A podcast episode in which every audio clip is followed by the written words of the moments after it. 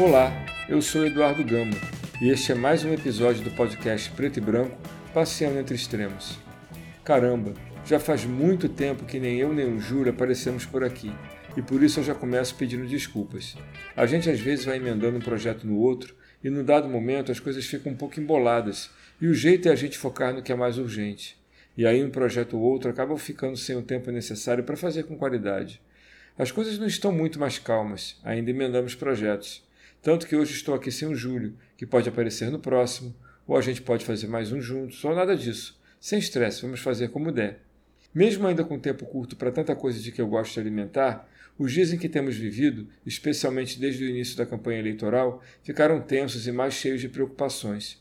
Eu, pelo menos, estava sentindo uma grande preocupação com os rumos de um país onde os afetos parecem se diluir em violências, distorções da verdade são chamadas quase com carinho de fake news e o dirigente máximo da nação assumiu um comportamento ainda pior do que todos que já havia manifestado ao longo dos últimos quase quatro anos, usando de forma descarada e com a conivência de todos os poderes a máquina pública para tentar se manter no poder. No dia 2 de outubro, eu e muita gente tivemos a esperança de que Lula conseguisse ganhar no primeiro turno e a gente pudesse começar a colocar a cabeça do lado de fora do que parecia um poço sem luz e começássemos a vislumbrar alguns poucos lumens que apontassem para um país melhor, mais humano, com a democracia mais garantida e em que pudéssemos sorrir mais. Não aconteceu.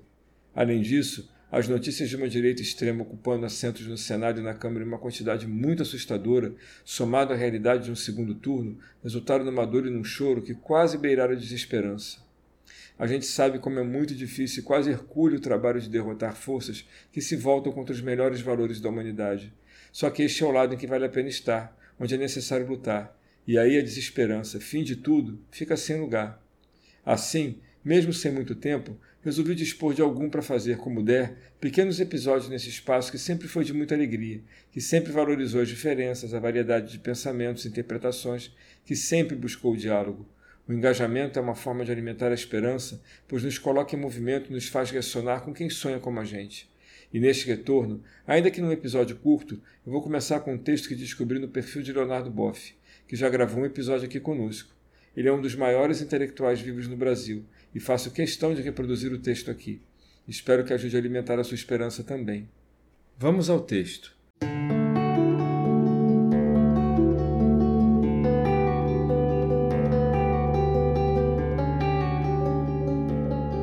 Do perfil leonardo.boff.oficial no Instagram. Bolsonaro é o maior corrupto e corruptor da história do Brasil. Ele pensa que a corrupção é só monetária. Esquece a pior a corrupção do coração e da mente. Corrupto vem de coração, cor, rompido, corrompido, ruptus. Bolsonaro tem um coração corrompido, pois se rege pelo ódio, pela mentira, pelo descaso da vida dos outros, pela falta de empatia para com os que sofrem. Ele, como presidente, por seu mau exemplo, ensina aos jovens e a outros a terem essa mente corrompida. Ensina a mentir, ensina a odiar os pretos, os indígenas, as mulheres, os homoafetivos. É um corrupto corruptor dos outros. Lula tem que usar esse argumento quando, com toda disfarçatez, o acusa de corrupto. Ele deve retrucar que Bolsonaro é o maior corrupto que houve em nossa história, pois tentou corromper toda uma nação com seu desgoverno irresponsável, destruindo as conquistas históricas dos trabalhadores, das trabalhadoras e dos aposentados. Desmontou a educação, os centros de ensino, negou a ciência e, o pior, tem como ídolo o grande torturador que foi o Coronel Ustra. O Brasil deve afastar essa figura sinistra e letal mediante uma fragorosa derrota eleitoral no dia 30 de outubro. Se ganhar, será a tribulação da desolação, como dizem as Escrituras, o governo do diabólica, que divide, e jamais do simbólico, que une. Ele mente constantemente e nisso se acerca do demônio, que, segundo as Escrituras, é o pai da mentira. Bolsonaro se inscreve nesta escola, temos que rejeitar que o mentiroso governe nosso país.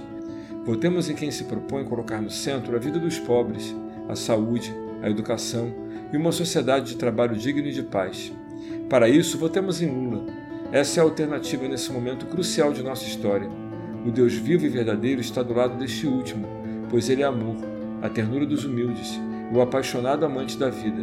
Sabedoria 11, 26. O outro é o reino do diabólico, abominado pelo vivente eterno. Rejeitemos democraticamente a reeleição de Bolsonaro, o corrupto maior e optemos pela vida e pelo viver em comum de forma ordenada, que é a democracia. Leonardo Boff. Até o próximo episódio.